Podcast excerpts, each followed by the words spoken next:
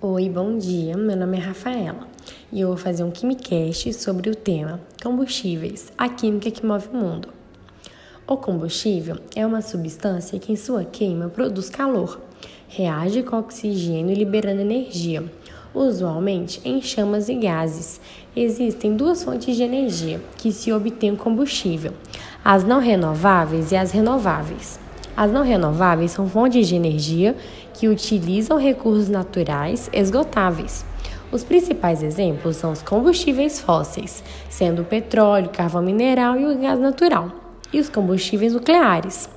Já os combustíveis renováveis trata-se de uma obtenção de fontes naturais, que podem renovar-se e não se esgotam. Seus principais exemplos são a água, o etanol, o metanol, o biodiesel e a madeira a cana-de-açúcar, os resíduos agropecuários, o dende, plantas obagionárias e a, bio, e a biomassa florestal são as principais matérias-primas na produção do biocombustível, que é dos menos agressivos ao meio ambiente, pois a emissão de gases poluentes é praticamente nula.